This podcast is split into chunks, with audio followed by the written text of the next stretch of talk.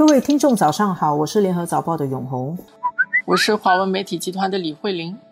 前一两年席卷台湾的韩流，韩流的主角韩国瑜，他在星期六高雄举行的罢免市长投票里面被罢免了。韩国瑜是在二零一八年下半年当选市长，他的票数是八十九万票，有一个时候是炙手可热的当红炸子鸡。政坛的红人，在不到两年的时间里面，他的市长的位置已经被人家罢免，而这次同意罢免他的票数还比他当时候当选的票多，将近九十四万的人支持罢免他，不要他做高雄市长。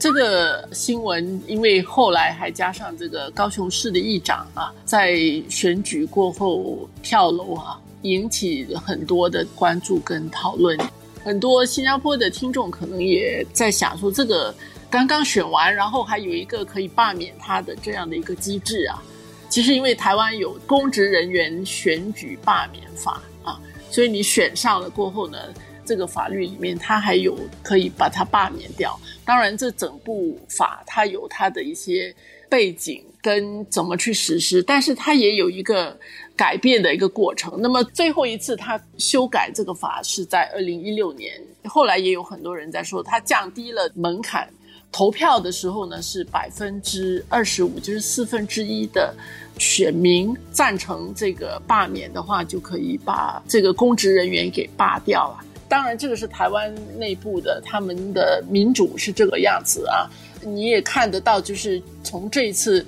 韩国瑜的被罢免啊，从当时候他的高峰啊，当然他自己犯下的一些问题，这样的一个历史记录跟高票把他罢免，民进党的政治对手其实应该会相当的担心啊，他的整个动员能力其实非常的强。是台湾的公职人员选罢法本来罢免的门槛是百分之五十啊，所以在二零一六年减到百分之二十五，其实是真的很低。这样子可能会造成选举跟罢免非常频繁，会对社会的资源会造成一种耗损的。好像这次就会有人提出来，已经有一些韩粉要报复罢免。嗯，他们点名了五个民进党、还有时代力量跟民基党的立委，还有地方的市议会议员，也要罢免他们。就是你罢免韩国瑜，我就罢免你们五个人。现在是提出来了，但是有一些就是崇尚这个台湾的这个民主的一些人士，可能他们会觉得说，这个是民主进程中需要付出的成本啊。其实东西都不能够极端嘛。我个人认为啦，你选举了一个人上台，他有一个时间的任期，其实你要给他一定的时间去从无到有，把他的政策做起来。时间太短，动不动就就否定人家，动不动罢免他，不合适的。或者你说，那么我下次不高兴，我这个月选你上台了，这个政策我不高兴，下个月就可以罢免你。我觉得对社会是一个耗损。但是我觉得也不能否认，韩国瑜本身他个人的因素，他的行为，还有台湾的整个氛围，也是造成他的罢免很难避免的啦。一个方面是从政治诚信来说。他在二零一八年十一月刚刚当选高雄市长，真的没一会儿就去选台湾的总统。对于一些高雄市民来说，就是感觉上是说不过去。然后去选总统代职参选请假，台湾也有这样的先例。不过他好像真的是太短的时间就去代职参选了啦。那另外一个原因，我们也必须客观的说。民进党到最后是动员整个力量去支持这个罢免案。民进党本来就是一直在攻击韩国瑜嘛，然后到这一次，民进党也动员起来，非常的成功，让他迅速的陨落。啊，最后一个我想提一点，就是其实这个韩国瑜这个明星这样子陨落啊，它反映了台湾整个社会气氛的变化。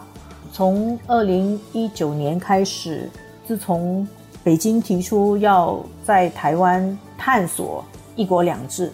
然后还有香港出现反修例大规模的动乱，我觉得对于台湾的民意来说是嗯震动很大的。他们只有更强烈的觉得不要跟大陆统一，还有更强烈的感觉到大陆在压迫台湾。所以从这个台湾人的视角来说，有哪一个政治人物是对于大陆比较友好一点的、友善一点的，他们就会排斥，或者说就质疑这个人是亲中啊。或者是是媒体，他们也觉得这些媒体是亲共，这是一个整个大的趋势。在二零一九年，当然也在民进党的很成功的推波助澜之下，快速的发酵，所以蔡英文可以当选。而这个趋势，我觉得在短期内很难逆转。